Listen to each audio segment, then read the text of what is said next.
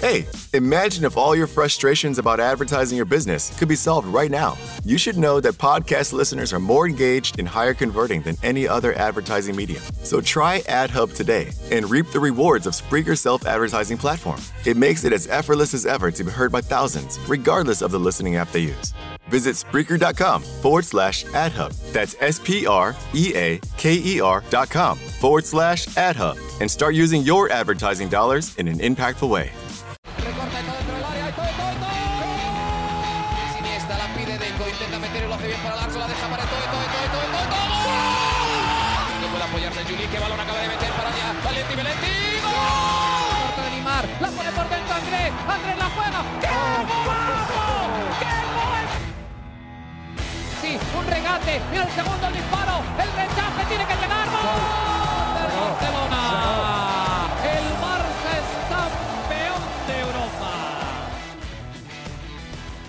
Hola amigos de ADN Barça, bienvenidos a nuestro episodio número 23, 23 episodios ya de ADN Barça, eh, este justo después de la victoria 1-0 del Fútbol Club Barcelona ante el Español. Aquellos que nos están escuchando a través del podcast, los invitamos a también vernos a través del canal de YouTube de Conexión Deportiva y ahora también eh, con los amigos de El Camerino TV. Primero va a salir en Conexión Deportiva y después vamos a estar también en el canal de YouTube del Camerino TV. Así que bueno, eh, bienvenida Mariana, un día feliz y triste para el, bueno, feliz para el barcelonismo, quizás un tanto triste para ti que te, te tocó cubrir al, al, español de Barcelona toda esta temporada, el año pasado. Tienes ya varias eh, temporadas cubriendo al español. Y yo sé que el, en, en, Barcelona esa rivalidad es muy fuerte. Quizás para los fanáticos del Barça fuera de España no tenemos esa, claro. esa rivalidad tan, tan abrupta y tan radical con el español, pero entiendo que dentro de la ciudad, bueno, sí es algo más normal, ¿no? ¿Cómo estás? Y, y, bueno, tus impresiones de, del, más que del triunfo del Barça, primero enfocarnos un ratito en el español y después podemos ahondarnos en, en lo que fue la victoria del Barcelona.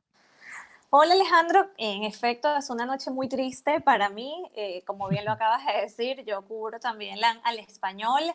Y uno cuando comienza a cubrir un equipo, de alguna manera te, te, encariñas con la afición y comienzas a analizar su trabajo de una perspectiva diferente.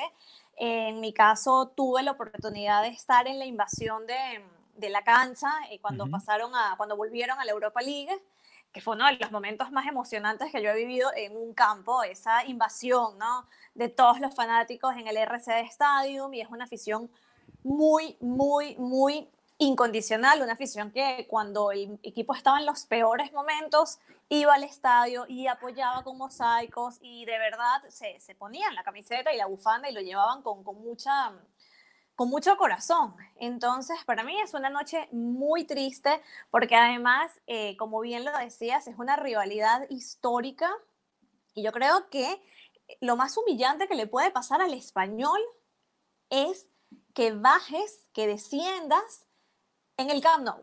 O sea, si ya el panorama era triste, porque es la peor temporada en la historia del club, o sea, los números que obtuvo el español este año han sido deprimentes, porque no es la primera vez que estarían jugando en segunda, esta sería la quinta vez, sí. la última vez que subieron fue en el 94, si bien nunca habían hecho una temporada tan pobre. Entonces, tener estos números tan pobres, que además te, te, descienda el español, que el, el, el, Barça, que no, no, es la, no los descendió el Barça, los descendió toda una temporada terrorífica, pero que sea en la casa del Barcelona es profundamente humillante. Yo me siento muy mal por la afición del español.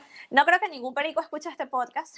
Bueno, tú qué sabes, tú qué sabes. Con el no título que le vamos a poner, quizás es que lleguen algunos. A ver, pero yo les mando mucho, mucho cariño y espero que Qué bueno, que no sé si escuchas los gritos, porque por aquí por mi casa. están celebrando, están celebrando el, el, Están celebrando. El hay haber relegado al español. Hay fuegos artificiales, hay fuegos artificiales, Alejandro.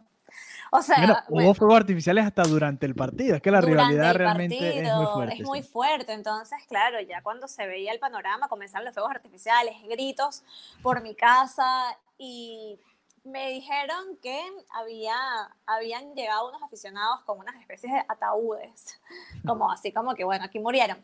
A mí me da mucha pena, me da mucha lástima por, por el español, espero que esta, eh, esta temporada les sirva para replantearse un poco, hay que ver luego qué pasa con el equipo, porque me imagino que muchos jugadores querrán mantenerse en primera división y harán todo lo posible para, para seguir jugando en primera división. Sin embargo, el español, aunque haya descendido históricamente, también sabe volver a primera a primera, además fue una temporada tan, tan gris, tuvieron cuatro entrenadores y literalmente ninguno dio pie con bola, o sea, pasamos de Machín, de Gallego, Abelardo, Rufete, cuando ya yo vi que destituyeron a, al Pitu, que, que, quedó Rufete, yo dije, es que ya tienen más que asumido que van a descender, y yo creo que simplemente es como, bueno, no te quiero seguir pagando porque estamos, estamos en picado, ya que quede eh, Rufete, Mm, y, fue muy gris, de verdad. Vuelven a segunda después de 27 años y ya lo tenían asumido. Ellos no ganaban en el Camp Nou desde una cantidad de años. Eh, así que muy triste para los pericos y bueno, ya las redes sociales, los fuegos artificiales y todas las cosas te dan a entender cómo se siente el culé, ¿no? El culé que, que tiene una rivalidad muy, muy intensa y también hablando de esas rivalidades y de quienes alimentan esas rivalidades, está Piqué. O sea, Piqué es la persona más odiada para los pericos. Yo he tenido la oportunidad de estar en el partido y las cosas, en, el, en el campo del español y las cosas que le gritan a Piqué no tienen ningún tipo de, de lógica, o sea, son insultos horrorosos.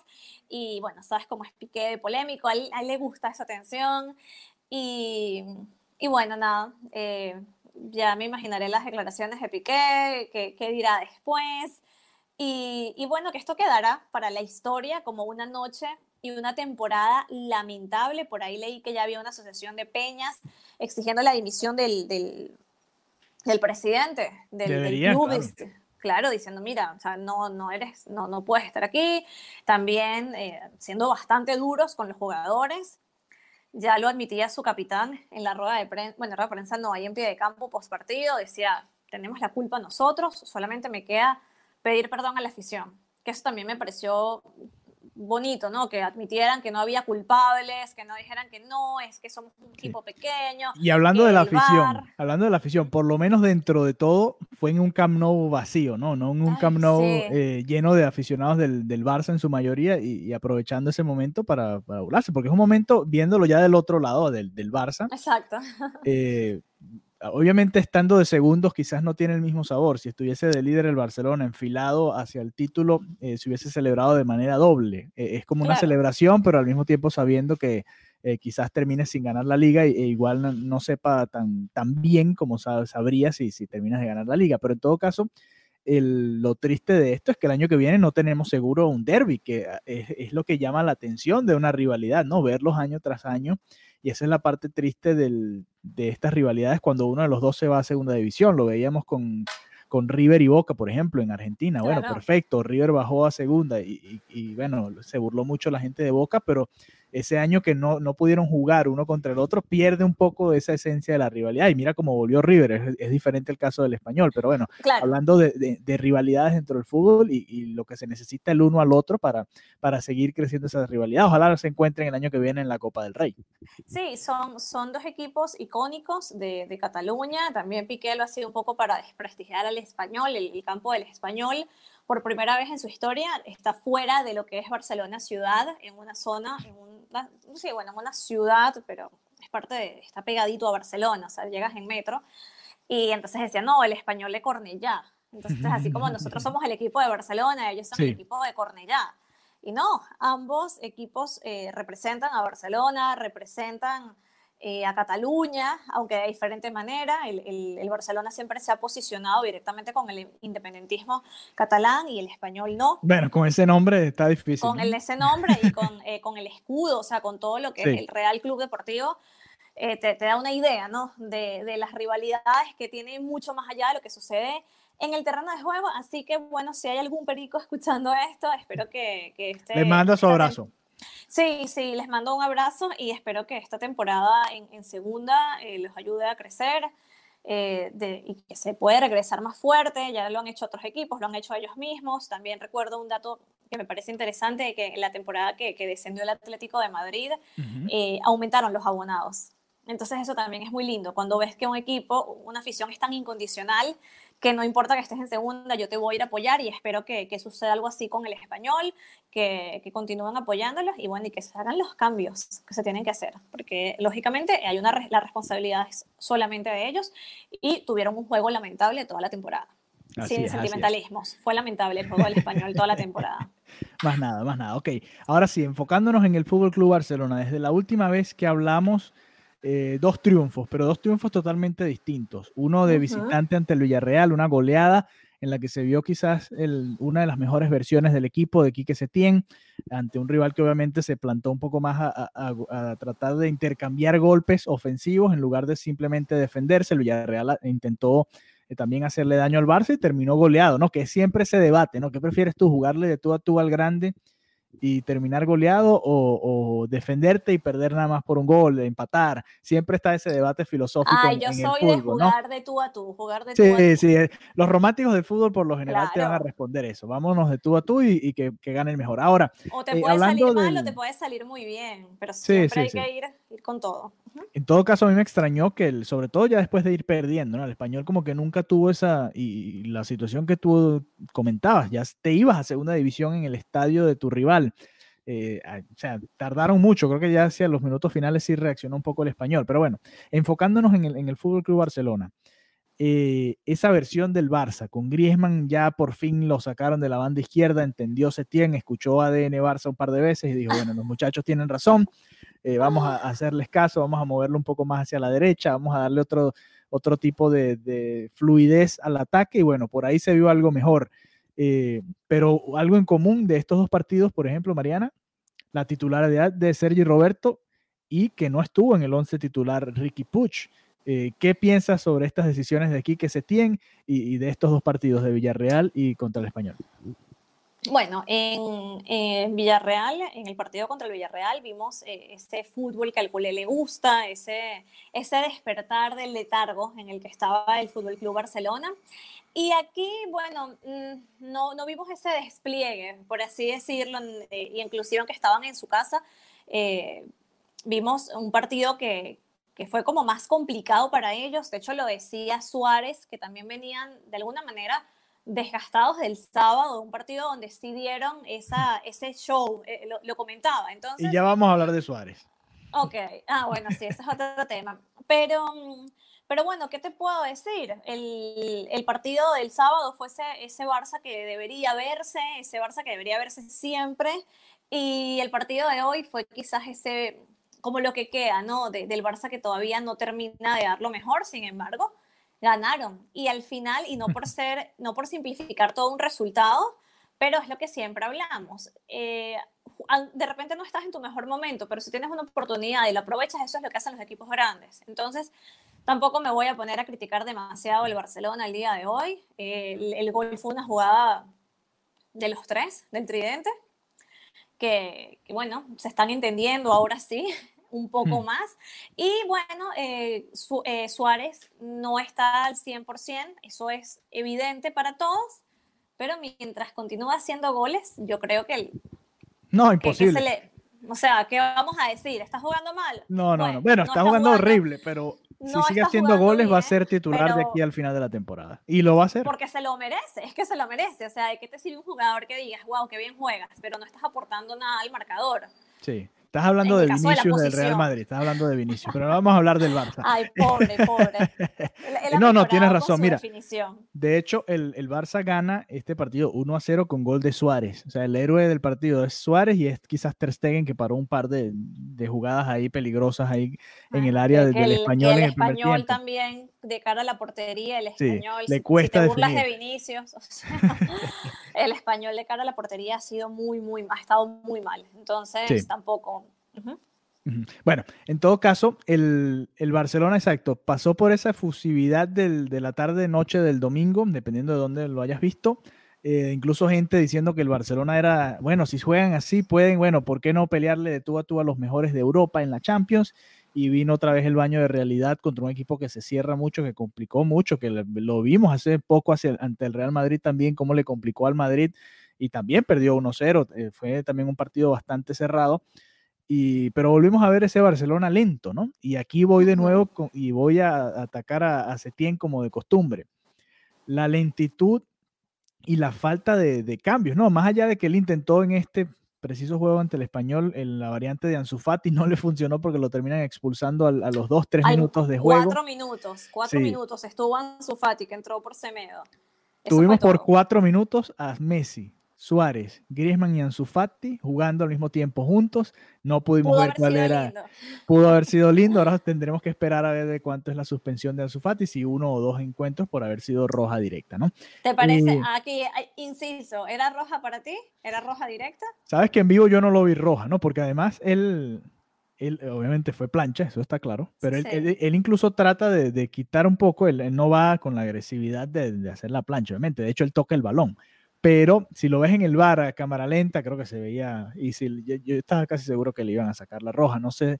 Eh, hay, hay, yo lo que sí voy a decir es, hay jugadores en la liga que quizás no le sacan esa roja, puede ser del Madrid o del Barça, como fue Ansu Fati, que es un jovencito que, que está nuevo, creo que sí fueron bastante rigurosos con él. Y después la plancha del español, si lo había sacado hace dos minutos al del Barça, claro. tenías que sacarlo, tenías que sacarlo también.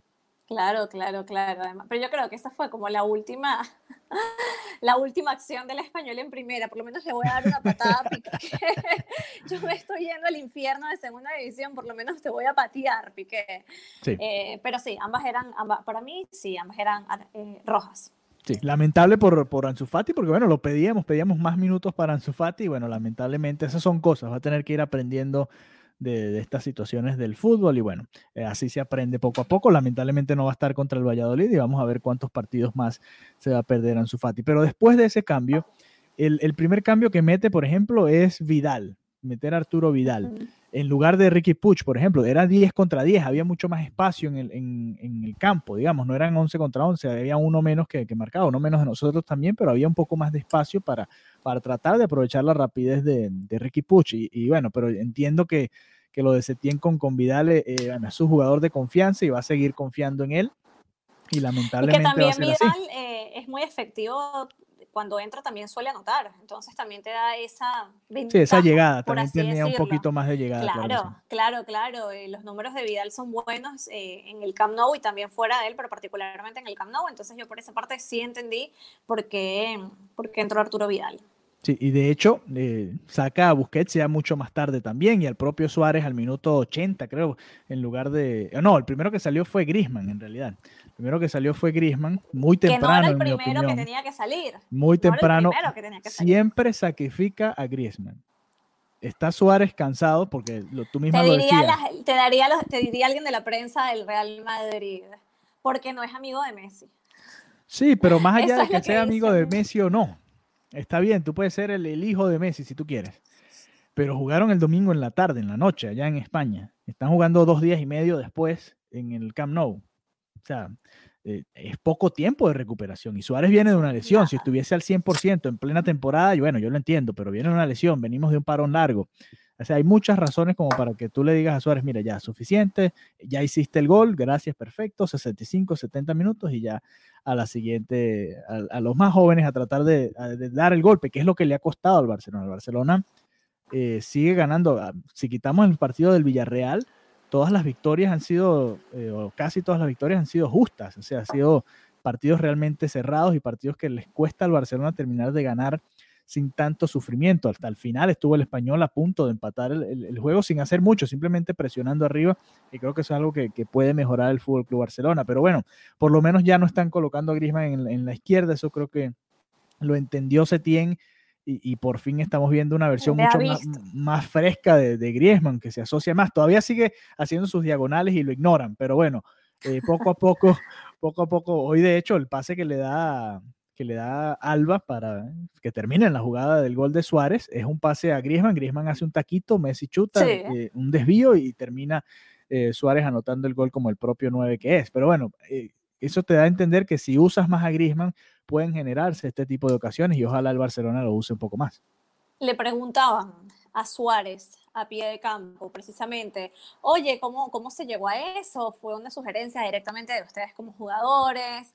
Y bueno, él respondió como lo, lo, más político, ¿no? Que el mister es el que toma las decisiones, que eso compete a él, que, que él es el que hace toda la estrategia y ellos van a jugar, pero, pero ¿quién quita, no? ¿Quién quita que haya salido pero es que no tiene nada de vestuario? Claro, no tiene nada de, raro que tú le digas, mira, vamos a reunirnos los cuatro aquí, mira, nosotros creemos que así seríamos más efectivos, ¿por qué no probamos a ver qué tal? O sea, yo no lo vería raro, lo que pasa es que hoy en día se sobredimensiona mucho todo esto, ¿no? Bueno, entonces los jugadores son los que están tomando las decisiones. No, pero tú como atleta puedes decirle a, tu coach, a tu entrenador, mira, ¿sabes qué? Creo, y si probamos esto, a ver qué pasa, a ver cómo nos va. Y fíjate que le fue bien ante el Villarreal, hoy era un poco más eh, complicado, había menos espacios en sí y, realmente eh, es, otra manera de evaluar, ¿no? sabíamos que el español venía a defenderse al Camp Nou, no iba a venir a atacarnos como salió quizás un poco más ofensivo el Villarreal o el propio Atlético, que tuvo realmente un partido parejo con el Barça ahí en el Camp Nou. Pero en todo caso quedan esas sensaciones divididas, ¿no? Un equipo que ha seguido ahí, todavía eh, peleando la liga entre comillas, porque sabemos que está muy difícil y dependen de no uno, sino dos tropiezos del Real Madrid, por lo menos. Eh, pero todavía sigue ahí sacando los resultados, como tú decías, cuando eh, sin jugar tan bien, que era la diferencia, ¿no? Antes, sacando el juego del Villarreal, antes se jugaba un poco mejor y terminaban empatados. Ahora, por lo menos ante el español, no se jugó tan bien, pero terminan sacando ese resultado y ahora le quedan eh, tres fechas, ¿no? Por jugar, es lo que queda en el calendario. Sí, sí, sí, Valladolid el sábado, luego Osasuna el miércoles 15 y el Alavés el 19. Así este que el Alavés el Alavés puede estar definiendo la liga, si se vaya a, segunda o no. Juega contra el Madrid el viernes y juega cerrando el, campeonato contra el Barça el domingo. Exactamente, porque el viernes, como lo acabas de decir, se enfrentan contra el Real Madrid, luego el Real Madrid visita Granada y cierra contra el Villarreal. Bueno, imagínate, esos son, le quedan tres partidos también al Madrid, entonces, bueno, Granada es un equipo de media tabla, el Alavés está abajo y se va a cerrar, se va a defender, ahí va, va difícil que el Madrid falle. Y el Granada sí es un equipo más de, media tabla, ya le ganó al Barça este año, por ejemplo, en, su momento con, con, Valverde. Eso parece que fue hace como dos años, ¿no? Le eh, falta, perdón, me equivoqué, le falta, no, no, no, cierra con el Villarreal, cierra contra el Leganés. Cierra contra el Leganés. Claro, al Madrid le falta. Sí, sí, sí, tiene un partido. Exacto, claro, claro. Y que no dijimos nada, pero todos entendieron. Y que claro, porque le falta, sí, sí, sí. claro, porque es a la vez Granada, Villarreal y Leganés. Ok, bueno, ahí está. El, quizás el Villarreal, o quizás no, el Villarreal es el equipo más difícil que le queda enfrentar al Real Madrid. Y, bueno, no le queda otra al Barcelona que simplemente esperar y, tratar de, esperar por lo mejor. Pero en todo caso, también queda la Champions League, ¿no? Que es el otro torneo que queda ya a la larga. Mucha gente que se emocionó el domingo, hoy debe haber dicho, bueno, volvimos a la realidad, nuestro baño de, tranquilizarnos y, pensar que este es un equipo que todavía le falta mucho y le falta eh, engranar para terminar de, dar ese chispazo y poder dar una sorpresa en Europa. Exactamente, exactamente. Igual eh, ahora todo el protagonismo lo tiene la liga y ya cuando comencemos todo el tema de la Champions puede ser que hayan cambios totalmente que podamos ver un panorama diferente, ¿no? Porque al final no, no, tiene nada que ver. Quien gana la liga no tiene que ganar la Champions. Eso es obvio. Para cerrar, Mariana, eh, ya no está peligrando Quique Setién. Ya pasó esa etapa en la que parecía que que, si fallaba lo, iban a sacar. Ya, bueno, ya por lo menos ganó los dos partidos siguientes después del Atlético y, le quedan, digamos, lo, más fácil que cuando hablábamos hace tres, cuatro semanas, si el Barça pasaba esta, esta etapa difícil del, campeonato de primer lugar, la recta final parecía, entre comillas, ser más fácil. Eh, ¿Crees que ya se tiene está establecido, tranquilo, después de este par de triunfos? Según Bartomeu, sí. Él salió a decir eso, que que por supuesto, que confiaban eh, y que se tienen para una próxima temporada. Pero yo estoy segura de que no. yo estoy segura de que él, depende él depende por completo también de las Champions. Y yo no lo creo. Yo no, bueno, quién sabe, queda esto grabado, vamos a ver qué pasa, queda mucho por delante. Pero viendo lo, lo que estamos viendo, yo no creo que, que, tengamos aquí que se tienen en el banquillo la próxima temporada, a menos de que sucedan cosas extraordinarias, excepcionales que hasta ahora no han sucedido. Claro que sí. Y, ya ahora sí, antes de irnos, eh, ¿qué once te gustaría ver, qué once titular te gustaría ver contra el Valladolid? No está su Fati, obviamente, entre las opciones, eh, pero de resto están todos disponibles. Es más, creo que va a volver Frankie de Jong, está sonando para por, lo menos jugar algunos minutos, así que podemos verlo desde la banca. A ver, a ver, a ver. Eh, tridente, por supuesto. O sea, no descansas a Suárez, sigue Suárez de titular. Sí, no lo descansaría. Eh, tampoco descansa Busquets. Se me sale los Setien. ok. A ver, a ver. Entonces, a ver, a ¿quién va en el mediocampo? ¿Repites a Sergi Roberto, por ejemplo? Sí, sí, no, no me ha parecido, no me ha parecido que Ok, estaba mal. ¿y quién los acompaña? ¿Ricky Puch? Eh, no, a mí no, me gustaría Ricky siempre, Puig. a mí siempre me ha gustado Sergio Roberto más como mediocampista, que es su posición natural, que como lateral, pero entiendo que, que, bueno, ahí tiene la polivalencia de hacerlo, aprendió a jugar lateral. Eh, ¿Quién sería la tercera opción en el mediocampo entonces? ¿Ricky Puch, Vidal o Ricky. Rakitic? No, Ricky. Voy por Ricky. Me gusta, Ojalá. me gusta el trabajo de Ricky Puch, me gusta la, eh, me gusta la manera en que se dribla a los rivales, tiene personalidad, tiene, tiene. Sí, le tiene lo agrega chispa, le agrega chispa al, al ataque de- del Barcelona. Y atrás los de siempre, ¿no? Semedo, eh, Piqué, el Lenglet y Alba. Sí, eh, Piqué, yo estoy hablando mu- muchísimo de Piqué hoy, no sé por qué. Bueno, Piqué sí. llegó en bicicleta eléctrica hoy al Sí, estadio. lo vimos, lo vi. vimos. Menos mal que no se cayó. No sabía que tenía eso en común con Piqué. Yo también. Tú también andas en bicicleta eléctrica. Voy en bicicleta, voy en bicicleta eléctrica al, al Camp Nou, claro. Es mucho más práctico. La dejas ahí y caminas un poco. Ah, bueno, Claro, le fíjate. abrieron las puertas del estadio. Pero es que es muy fácil moverse en Barcelona en bicicleta. Entonces, bueno, vimos a Piqué ahí sin casco. Es la, la noticia. Pero bueno, la verdad es ganas de, de ser un poco. ¿Cómo se dice? Am- Amarillista, porque no es Sí. obligatorio usar el casco para cuando usas bicicleta.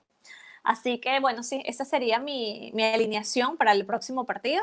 ¿Compartes la- las impresiones? Sí, O- sí, o yo no? ¿Qué- creo. ¿Qué, cambiarías? No, bueno, tú sabes que yo cambiaría a Busquets, pero eso no va a suceder, así como cambiaría a Suárez, pues sobre todo en esta seguidilla de partidos, ¿no? De que debe estar mm, eh, simplemente molido, ¿no? Y se nota además en, en el rendimiento y, lo que corre. Hoy, hoy, hoy veía una- unas estadísticas. Rakitic corrió dos kilómetros más que Suárez. Obviamente Rakitic es mediocampista y ese es su trabajo, ¿no? Tiene que cubrir varias zonas del campo, pero la diferencia es realmente notable, ¿no?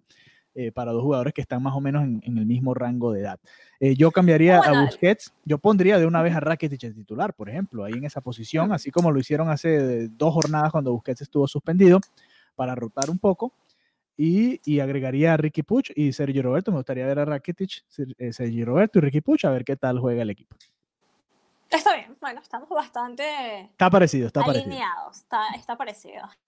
Así que bueno, ya vamos a ver con quién nos sale Setién. Siempre nos sale con una sorpresa en las alineaciones y, y ojalá sea una sorpresa positiva esta vez en el duelo ante el Valladolid. Así que bueno, muchas gracias a todos los que nos escucharon a través de nuestro podcast y los que nos vieron a través de los canales de YouTube de Conexión Deportiva y de El Camerino TV, a Camerino. quienes nos unimos a, a partir de esta semana. Así que bueno, muchas gracias por habernos acompañado. Y bueno, nuestro abrazo a los aficionados del español que están por ahí muy tristes, que sabemos que están escuchando este podcast, por supuesto. Y, y bueno, será hasta la próxima. Ojalá nos encontremos la temporada que viene en la Copa del Rey. Hasta la próxima. Adeu.